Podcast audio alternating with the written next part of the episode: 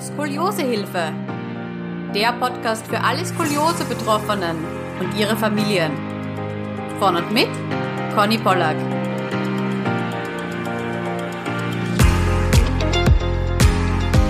Herzlich willkommen zu einer neuen Skoliose-Podcast-Folge. Heute habe ich die liebe Ricky bei mir. Herzlich willkommen. Hallo. Starten wir vielleicht mit einer kurzen Vorstellungsrunde. Wie alt bist du? Wo kommst du her? Ja, hallo, ich bin die Ricky, ich bin 30 Jahre alt und komme aus Oberösterreich. Meine Skoliose-Geschichte ist schon ein bisschen länger her. Das hat bei mir begonnen, wie ich 16 war. Also nicht so früh wie bei manch anderen mhm. ähm, Skoliose-Patienten und Patientinnen. Ähm, und bei mir ist es äh, lustigerweise nämlich gar nicht aufgefallen durch einen Arzt, sondern beim Ballkleid kaufen für einen Debutantenball war da eine ganz eine nette Verkäuferin, die ähm, dann ganz vorsichtig gefragt hat, so, ja, Entschuldigung, darf ich dich fragen, was, was ist denn das? Was hast du denn da beim Rücken? Und ich war ganz überrascht und meine Mama auch. Und wir so, ja, was denn? Ich weiß es nicht. Und sie hat dann alle Spiegel geholt, die sie irgendwie so transportabel hatte, die so rumfahren konnten. Mhm. Hat alle Spiegel rangeholt und hat mir so ein Spiegelkabinett gebaut damit ich mich vor allen Seiten betrachten kann und damit ich das auch sehen kann, was, was denn da ist. Und ja, auf das drauf ist dann alles losgegangen. Da, die Mama dann gemeint, ja, gut, da ist offenbar was, dann müssen wir mal zu einem Orthopäden schauen. Und den ersten Orthopäden, da weiß ich gar nicht mehr, wie der, wie der geheißen hat, äh, da weiß ich aber nur noch, der wurde uns eigentlich empfohlen, dass der sehr sich sehr gut auskennt und, und sehr kompetent ist. Und wir sind dann dorthin, haben einen Termin ausgemacht. Und der hat sich das angeschaut und hat gesagt, naja, tut mir leid, aber eigentlich bin ich spezialisiert auf, auf Beine und Knie und eben mhm. eigentlich gar nicht auf den Rücken spezialisiert gewesen. Und er hat gemeint, tut ihm leid, er kennt sich da leider nicht aus, aber was er schon machen kann, ist, dass er uns gleich mal zu einem Radiologen überweist, damit wir gleich mal Röntgenbilder von, vom Rücken haben, damit der nächste Orthopäde dann gleich schon ein bisschen mehr anfangen kann mit, mit dem Fall, weil es ist ja doch immer eigentlich das Erste, was man macht, dass man mal Röntgen geht und das hat uns der quasi jetzt schon vorweggenommen, dass wir da im mhm. Nachgang ein bisschen kürzer, kürzere Wartezeit erst haben.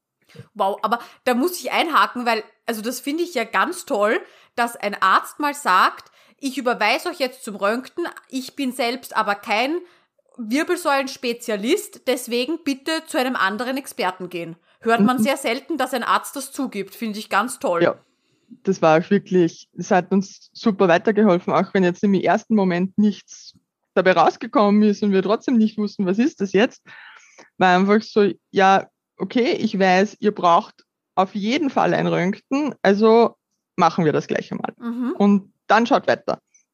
Und das war wirklich ganz toll. Und dann hatten wir auch ein paar weitere Orthopäden, die es auch nicht so recht einzuordnen wussten. Was ist das jetzt? Dieser Klassiker, den wir schon öfter gehört haben im Skoliose-Umfeld. So, ja, ja, das wächst sich aus. Okay, also das Wort Skoliose ist dann schon gefallen. Nein, das war da noch gar nicht. Also ha, okay. Also mit, mit Röntgenbild wurde immer noch gesagt, äh, keine Ahnung, was das ist. Wow. Keine Ahnung, was das ist, aber das wächst sich aus. Wahnsinn. Ja, das war, das war schon eigentlich ziemlich hart, wenn du so versuchst herauszufinden, was, was stimmt jetzt eigentlich nicht mit mir und, und du bekommst eigentlich keine Antwort. Und ähm, es hat dann ein ganzes Jahr gedauert, bis wir an einen Orthopäden gekommen sind, der dann gewusst hat, was das ist, also der das einordnen konnte. Zu dem sind wir dann hin und er meinte sofort, wie er die Bilder gesehen hat, ja, das ist Skoliose, aber die Bilder sind jetzt schon fast ein Jahr alt. Er hätte gerne aktuelle, um zu vergleichen, ob sich da was verändert hat. Es wurde, wurde dann auch gleich ein neues Röntgenbild angefertigt. Nachdem das Röntgenbild angefertigt war, waren wir nochmal bei dem zum Besprechen und er hat es dann vermessen und ist auf 54 Grad gekommen. Mhm. Hast du eine doppelbogige Skoliose oder nur einen Bogen? Ich habe eine doppelbogige, also ich habe in der Brustwirbelsäule hatte ich 54 Grad und in der Lendenwirbelsäule nur einen ganz kleinen ähm, Schwung, einen ganz kleinen Gegenschwung und der war, glaube ich, bei 23 Grad oder so. Das weiß ich aber gar nicht mehr so genau, weil bei mir so der Bogen in der Brustwirbelsäule sehr im Fokus stand. Der Orthopäde meinte dann selbst auch, er weiß, es ist Skoliose, aber er ist sich nicht sicher, ob da eine Korsetttherapie oder eine Operation der richtige Weg wäre.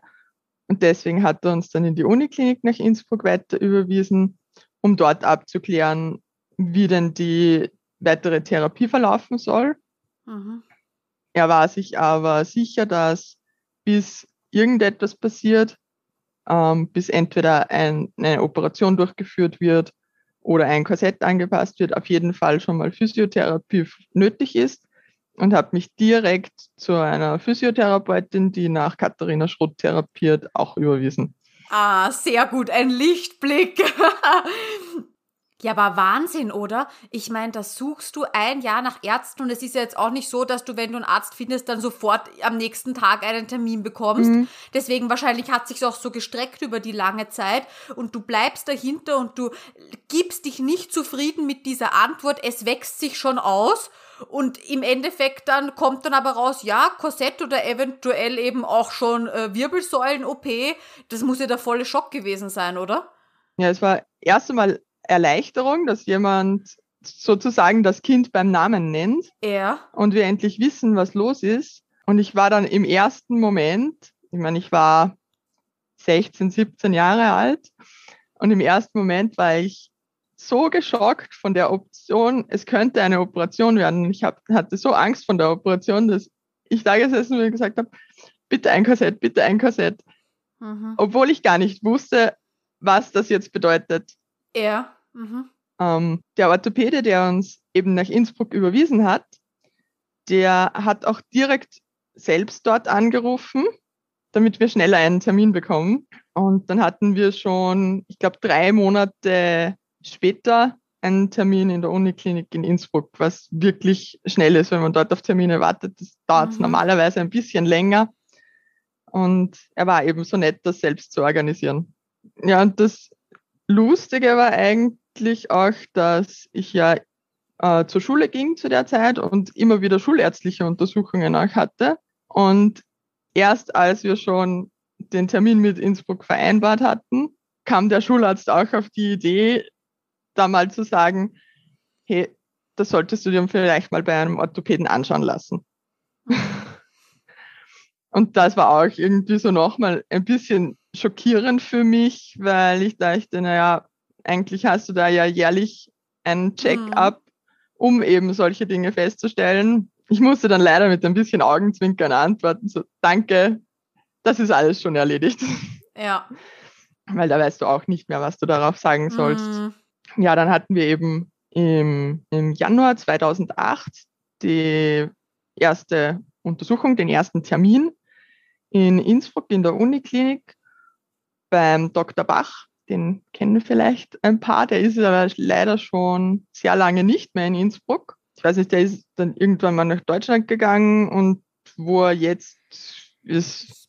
Bild mir ein, ich habe gelesen, dass er in Wien jetzt ist. Ich bin mir aber nicht mehr sicher. Ich werde das recherchieren und auf jeden Fall unten noch in die Podcast-Bemerkungen, in die Beschreibung unten reinpacken.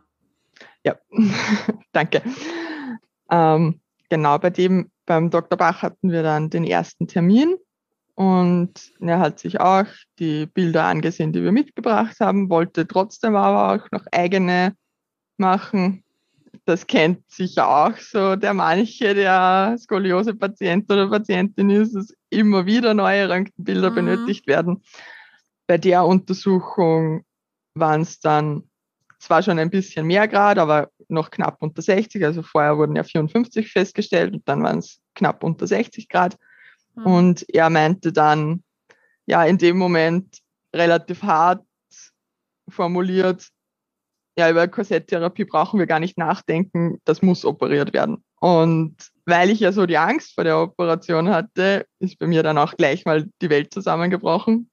Verständlich. Ja, du hast gehofft auf eine Korsetttherapie und bekommst dann gesagt, nein, Empfehlung ist schon Rücken-OP. Mhm. Dann hat meine Mama eben auch gleich gefragt, ja, was, was heißt das jetzt? Was ist da jetzt die Vorbereitungszeit? Wie funktioniert das genau? Und er hat sich auch wirklich Zeit genommen und uns das erklärt. Er hat auch schon angedeutet, was ungefähr gemacht werden wird und dass man eben ungefähr drei Monate vor dem Operationstermin zu einer Voruntersuchung kommt. Diese Voruntersuchung, die dauert etwa zwei bis drei Tage. Da wird man durchgecheckt, da wird Lungenfunktionstest gemacht, Blut abgenommen und viele andere Tests, auch nochmal Röntgenaufnahmen, damit man nochmal aktuellere Bilder hat, weil sich der Zeitraum bis zur Operation auch oft noch ein bisschen zieht, weil die mhm. Termine da auch sehr rar sind.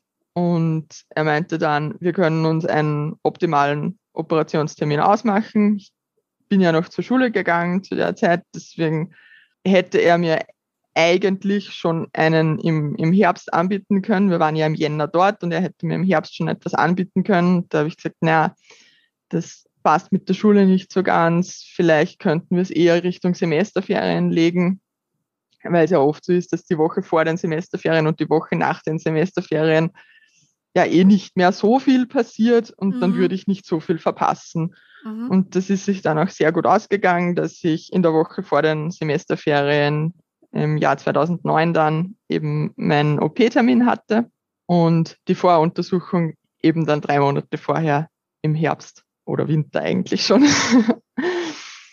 dann ging es eben Richtung OP. Es war noch ungefähr ein Jahr hin für mich und daher hatte ich trotzdem noch die Physiotherapie nach Katharina Schrott mit mhm. der Therapeutin, die ich eh schon kannte. Hattest du damals Schmerzen? Mm. Zu irgendeinem Zeitpunkt? Also rückblickend würde ich sagen, ja, schon leichte Schmerzen. Aber in dem Alter habe ich es eher darauf geschoben, ja, die Schultasche war mal wieder zu schwer, ja, du bewegst dich zu wenig oder du bewegst dich falsch. Ähm, also ich habe es eher nicht mit der Skoliose in Verbindung gebracht. Mhm. Was ich schon hatte, war, dass ich einfach nicht so lange stehen konnte. Also wenn ich länger gestanden bin, bin ich eher so in Richtung der Skoliose eingesunken. Mhm. Und das war eher das Problem, dass mir dann das Stehen sehr oft schnell anstrengend war. Gar nicht so arg schmerzhaft, sondern eher eben wirklich sehr anstrengend. Gab es einen Moment, wo du die OP angezweifelt hast? Also ob, wo du wirklich dann gedacht hast, okay, ist es wirklich notwendig? Muss ich das wirklich machen? Schaffe ich das nicht vielleicht noch ohne? Mm, eigentlich nicht. Mhm. Also ich war dann schon sehr schnell davon überzeugt, dass das so passt, wie mir das geraten wird. Ich habe da auch nicht so wirklich mir ganz großartige Gedanken gemacht. Klar hatte ich ein bisschen Angst, was passiert, was kann schiefgehen ich habe mir auch so eine kleine ja, Bucketlist gemacht, was ich noch alles machen möchte vor der Operation, mhm. weil ich ja danach nicht wusste, wie lang es dauert, bis ich wieder fit bin und bis ich gewisse Dinge wieder machen kann. Und da wollte ich eben, ja, so Dinge wie noch Eislaufen gehen vorher, noch auf irgendein Konzert gehen vorher, eben, ja, so Freizeitaktivitäten, Dinge, wo ich nicht gewusst habe, ob das jetzt dann so schnell wieder gehen wird. Mhm. Meine Physiotherapeutin ähm, hat mich ja die ganze Zeit über begleitet und eben eigentlich mit Zeitpunkt der Voruntersuchung, also drei Monate vor der OP, hat sie dann angefangen, das Programm, das wir nach Katharina Schroth therapieren, ein bisschen zurückzufahren und hat sich nur noch auf den Muskelaufbau konzentriert. Mhm. Ähm, weil unser gemeinsames Ziel war eben, dass ich so fit wie möglich bin. Eben für die OP, weil sie hat gesagt, naja, jetzt haben wir drei Monate vorher. Klar, machen wir noch ein paar Übungen in die Richtung, aber das Wichtigste ist jetzt, dass du so gut wie möglich aufgebaut bist, dass du dann nach der Operation den bestmöglichen Start hast. Und das ist ein Tipp, den kann ich nur jedem vor der Operation geben, dass man vorher wirklich schaut, dass man in einem körperlich bestmöglichen Verfassung ist. Denn das hat mir wirklich sehr geholfen. Bei der Operation läuft es dann so ab, du kommst etwa zwei Tage vorher ins Krankenhaus und hast dort auch nochmal kurze Voruntersuchungen. am OP-Tag selbst wurde ich ganz bald in der Früh, ich glaube um sechs oder halb sieben schon abgeholt. Bei mir war geplant, die, nur die Brustwirbelsäule zu versteifen und den Bogen in der Lendenwirbelsäule freizulassen, weil es sehr danach aussah, als sei das flexibel genug, dass sich das von selbst dann begradigt, wenn das in der Brustwirbelsäule sozusagen passt. Das wurde auch so gemacht. Ich bin vom fünften bis zum zwölften Brustwirbel versteift worden und die Lendenwirbelsäule ist nach wie vor frei. Jetzt so nach einigen Jahren kann ich sagen, da hat sich nicht mehr viel getan. Also ich habe in der Lendenwirbelsäule noch ungefähr 15 Grad. Mhm. Aber es ist doch ein bisschen zurückgegangen und ja, ich denke, mit den 15 Grad kann man gut leben, oder? ja, das stört mich gar nicht eigentlich. Ja, und bei der OP ist es ja dann so, das ist ja logischerweise alles unter Vollnarkose und es ist auch ein großer Eingriff. Danach hast du eben viele Schmerzmittel, ein bisschen Zeit, die man braucht, bis man wieder halbwegs fit ist. Ähm, bei mir war es so, ich musste nach der OP dann drei Tage liegen. Da durfte ich nur auf dem Rücken liegen. Ich durfte auch nicht auf der Seite liegen zum Beispiel, obwohl ich eigentlich auf der Seite schlafe. Das ist dann nicht so angenehm. Ja, glaube ich dir. Und nach drei Tagen versucht man dann das erste Mal im Bett aufzusitzen, auch aufzustehen, die ersten Schritte. Das Aufsitzen hat sehr gut geklappt bei mir, da fühlte ich mich eigentlich ganz wohl. Da meinte die Physiotherapeutin vom Krankenhaus, naja, dann können wir ja probieren, ein paar Schritte zu gehen. Ich hatte ja ein Bett am Fenster und von daher haben wir es mal probiert, nur bis zur Fensterbank zu gehen. Das war für den ersten Tag schon richtig weit. Da ist auch gleich mhm. der Kreislauf dann abgesagt und das ging am ersten Tag dann noch nicht so gut.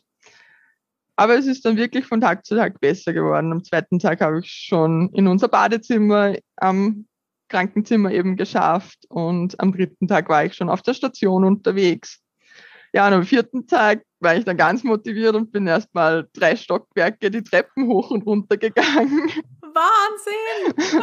ja, es ging dann wirklich sehr schnell und ich glaube auch, dass das sehr viel damit zusammenhängt, dass ich eben schon vorher in so einer guten körperlichen Verfassung war. Mhm. Ja, ja, man profitiert halt davon, nicht? Wenn man, wenn man vorher Muskeln aufbaut und die Muskeln stärkt, dann macht es halt, halt mal auch nichts, wenn man eben dann ein paar Tage oder mein Gott, die Woche oder zwei äh, liegt. Die Muskeln sind ja trotzdem noch da und die helfen einem natürlich dann auch, wieder schneller auf die Beine zu kommen, ja. Genau. Aber das Treppensteigen, das habe ich noch nie gehört, dass das so schnell funktioniert hat. Ein Wahnsinn. Ja, drei Stockwerke sind schon keine schlechte Leistung. Also ich, ich, wurde auch im Krankenhaus ein bisschen bewundert dafür, dass das schon so gut geht. cool. Ja, vor allem, ich meine, man darf ja nicht vergessen, das eine ist jetzt natürlich das Körperliche. Aber mental, du weißt jetzt, okay, da ist jetzt was drinnen, ja, und du hast ja vielleicht auch Angst um Gottes Willen und was ist, wenn ich jetzt fall oder so. Und das zu überwinden und zu sagen, nein, ich muss mich bewegen, weil dann geht's mir ja besser, mein Körper soll ja heilen, meine Muskeln sollen sich bewegen, ja. Das finde ich ganz stark, ja. Wow. Ja, mein Papa war auch ganz lustig, der hat mich ja bei den ersten Gehversuchen begleitet und beobachtet. Und der hat immer gesagt, du gehst wie ein Zinnsoldat. so ganz steif und ja, schon noch ein bisschen bedacht auf das, was im Rücken ist. Also ich habe anscheinend den Oberkörper ganz gerade und ganz fest mhm. steif gehalten und nur die Beine haben sich bewegt. ja, und wenn man dann operiert ist, dann denkt man sich ja erstmal, na gut, jetzt dauert es noch ein bisschen Heilungsphase und dann ist wieder alles toll. Aber dass das halt eben nicht immer so ist, das hat mir auch schon die Erfahrung jetzt gezeigt. Ähm, ein paar Monate nach der Operation durfte ich dann wieder mit Physiotherapie-Einheiten anfangen. Auch wieder bei der Therapeutin, die mit mir schon nach Katharina Schrott mhm. gearbeitet hat. Sie sagte zwar, sie kennt sich jetzt nicht so gut aus mit der versteiften Skoliose, aber wir probieren das einfach. Wir hatten eine sehr gute Kommunikationsbasis, von daher hat das auch für mich sehr gut gepasst. Also ich glaube, da braucht man auch nicht immer jemanden, der sich perfekt auskennt, sondern vielleicht auch manchmal nur jemanden, mit dem die Basis halt einfach passt. Und mhm. in dem Fall war es super, weil sie kannte mich schon, ich kannte sie schon und ich wusste auch, dass ich sagen kann, nein, halt, stopp, da zwickt und dass sie das richtig versteht, dass sie dann auch weiß, so ja, da passt jetzt wirklich was nicht und da müssen wir mhm. schauen, wie wir die Übung anders gestalten können. Und dass das nicht so gemeint ist, dass mich irgendwie nicht freut, das jetzt zu machen ja. oder so. Mhm. Verstehe, ja. Die Physiotherapie hatte ich, ich glaube, für einmal oder zweimal zehn Einheiten. Danach hieß es von Seiten des Krankenhauses, die die ja angeordnet haben, das geht jetzt nicht mehr, du bist zu gesund für Physiotherapie. Ich war ein bisschen geschockt in dem Moment, weil ich dachte so, ja, klar geht's mir jetzt gut, aber mir geht's ja auch gut, weil ich ja die Therapie habe. Mhm. Und ich hätte für mich halt schon gern noch ein paar Einheiten gehabt. Dann war halt das erste Mal, wo so dieser Gedanke aufkam, ja, du bist zu gesund, um Therapie zu bekommen, aber zu unter Anführungszeichen krank, um dich gut zu fühlen. Mhm. Und das hat mich schon länger begleitet. Und von da an war ich eigentlich immer so ein bisschen auf der Suche, was darf ich jetzt eigentlich? Im Krankenhaus bekommst du die Information, dass die ersten drei Monate einmal gar nichts sportmäßig geht. Und danach kann man langsam wieder anfangen. So haben wir das auch gemacht mit der Physiotherapie, eben die ersten drei Monate nichts und dann Therapie und langsam anfangen mit Radfahren zum Beispiel und Dinge, die eben nicht so auf den Rücken gehen und nicht einseitig sind, aber trotzdem noch sehr schonend. Dann nach einem halben Jahr hat man auch wieder eine Kontrolle im Krankenhaus und dann wird er immer weiter geschaut. So von mhm. Kontrolle zu Kontrolle. Was macht Sinn? Was kannst du? Wie stabil schaut die Versteifung aus? Das war bei mir eigentlich immer gut, ist bei mir die ganze Zeit gerade geblieben. Ich kenne es auch von anderen Patientinnen, wo sich die Stäbe, die da eingesetzt werden, auch nachbiegen können. Zumindest okay. zu einem gewissen Teil nachbiegen können. Ähm, davor hatte ich persönlich auch ein bisschen Angst und habe mich dann immer gefreut, wenn ich meine Bilder gesehen habe, gesehen habe, so, ja, die sind nicht so schön gerade wie am Anfang. Ich habe dann eigentlich immer die Frage gestellt, was darf ich jetzt eigentlich machen? Welchen Sport kann ich jetzt machen? Darf ich zum Beispiel einen Mannschaftssport machen? Darf ich Kampfsport machen? Darf ich Kraftsport machen? Was kann ich denn jetzt überhaupt? Was, ist denn jetzt gut für mich? Mhm. Und ich habe nie so eine richtig zufriedenstellende Antwort bekommen, also ja, du musst schon noch aufpassen. Nein, Mannschaftssport ist gefährlich, da können dich andere anrempeln. Nein, Klettern ist gefährlich, da kannst du fallen. Skifahren sollst du auch nicht, weil du eine Verletzungsgefahr hast, wenn du stürzt. Da war ich halt einfach ganz unsicher dann und wusste mhm. gar nicht, was ist jetzt gut für mich. Ich ja klar, und bei jeder Sache, die du machen möchtest, du willst was für deinen Körper tun, du willst deine, deine Muskeln kräftigen und aber im Hinterkopf wahrscheinlich hast du immer den Gedanken, ja, aber darf ich das jetzt? Ist das jetzt wirklich zu 100% sicher? Soll ich das jetzt machen? Ist schwierig, ja. Genau, das ist ein großes Problem für mich gewesen und da habe ich auch immer nach Antworten gesucht. Ich habe in Innsbruck gefragt bei den Kontrollen, ich habe meinen Hausarzt gefragt, ob der eine Idee hat, was ich machen kann. Überall, wo ich hingekommen bin, wo es irgendwie um meinen Rücken ging, habe ich versucht herauszufinden, was kann ich denn jetzt noch machen.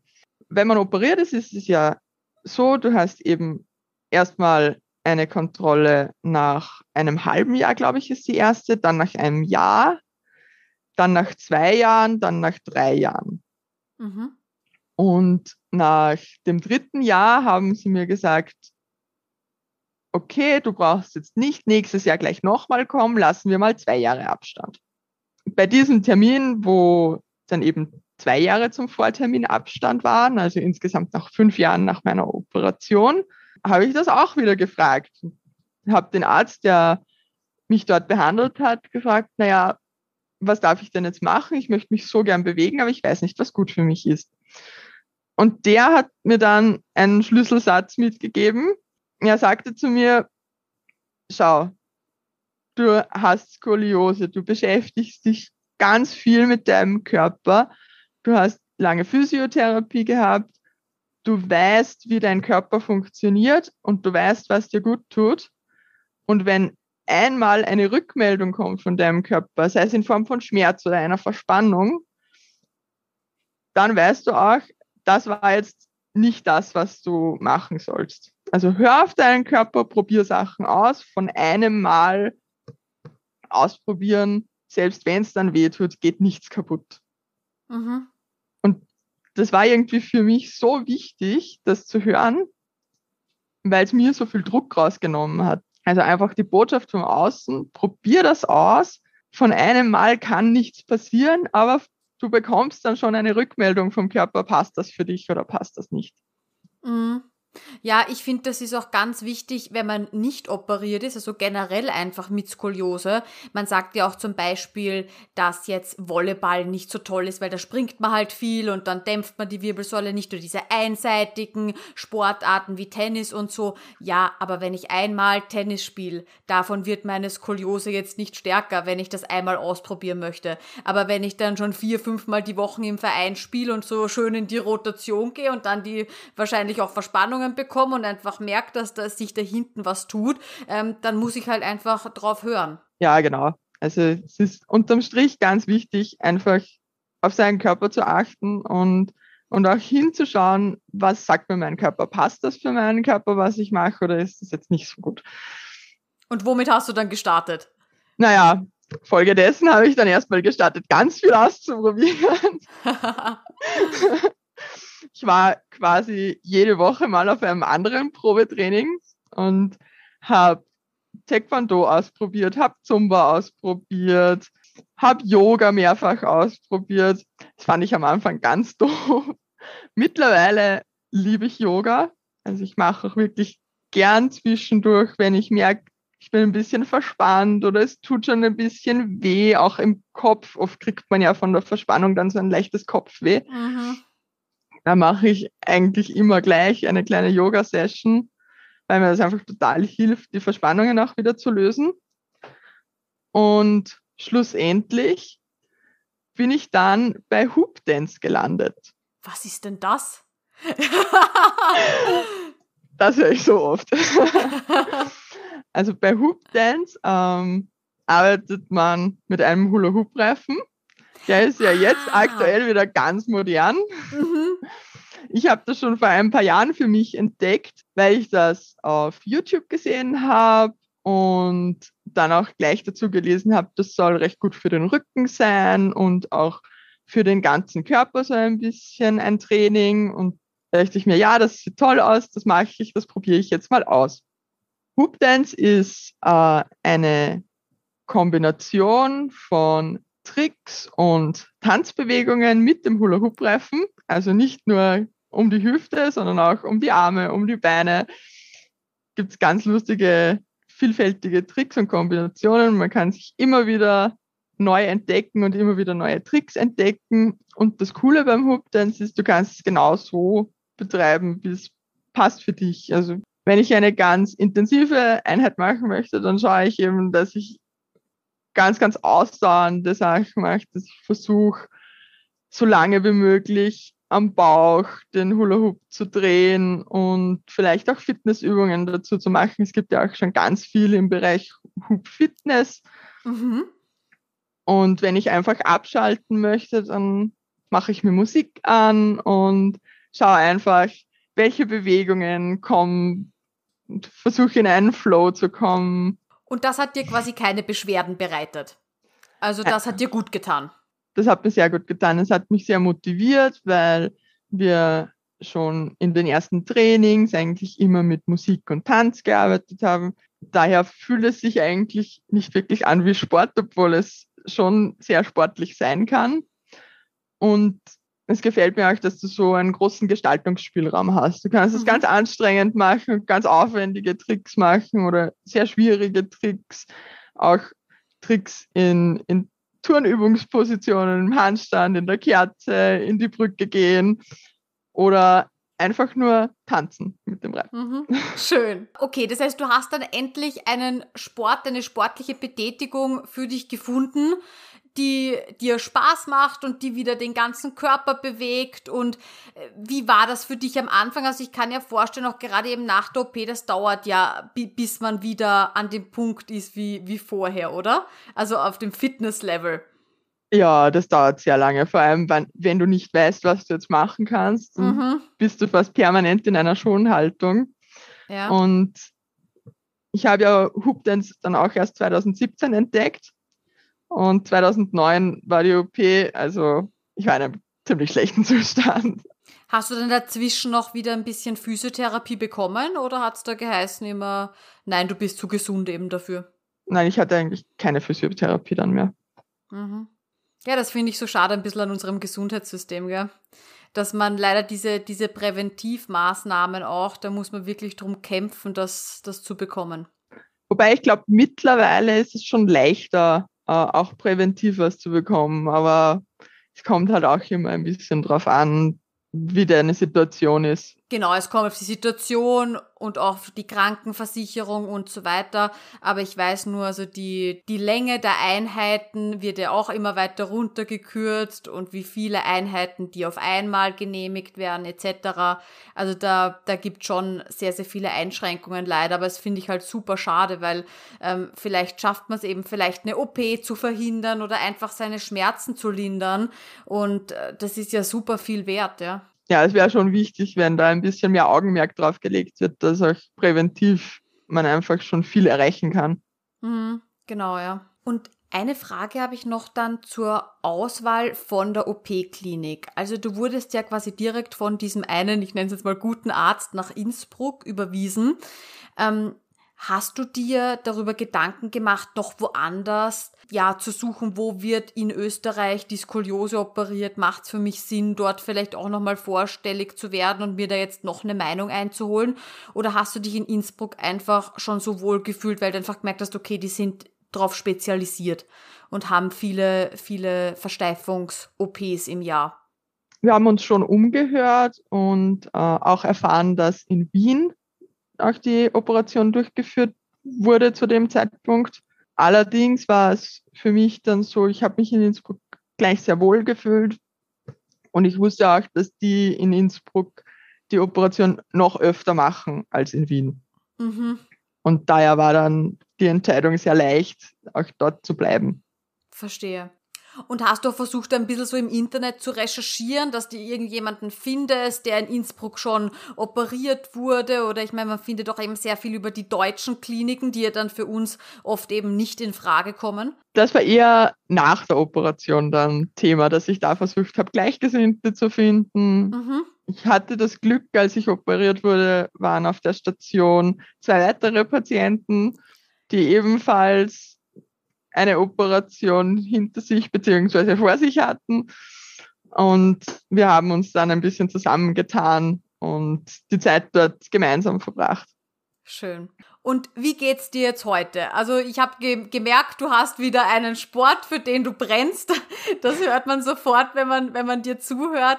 Wie geht's dir heute mit der Skoliose? Ist es für dich merkbar? Hast du Schmerzen oder sagst du, ähm, du, du bist glücklich, dass du dich operieren hast lassen und dir geht's jetzt soweit gut? Zusammenfassend bin ich schon sehr froh, dass ich die Operation gemacht habe. Vor allem jetzt, wo ich auch im Nachgang weiß, was eine Korsetttherapie so mit sich bringt, war die Operation eindeutig der leichtere Weg, sage ich mal, gerade für mich, weil ich ja ohnehin schon fast ausgewachsen war, von daher ja eine Korsetttherapie eh nicht mehr so sehr zielführend ist. Was ich jetzt aber schon noch merke, sind teilweise Verspannungen, sei es im oberen Bereich bei den Schultern oder auch im Lendenwirbelbereich, der ja sozusagen jetzt die Beweglichkeit, die in der Brustwirbelsäule fehlt, auch ein bisschen mittragen muss. Mhm. Da muss ich schon darauf achten, dass ich mich eben richtig und genug bewege. Das merke ich vor allem, wenn ich dann länger sitze oder liege, dass mir dann nicht so gut geht damit.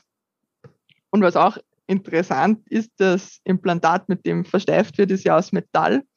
Mhm. Und das ist nicht so tief unter der Oberfläche da kann schon mal im Winter passieren, wenn einem so richtig, richtig kalt ist, dass man das ein bisschen durchspürt, dass da an der Stelle, wo das Implantat ist, die Haut sich schon kühler anfühlt als der Rest, weil das einfach sich anders verhält.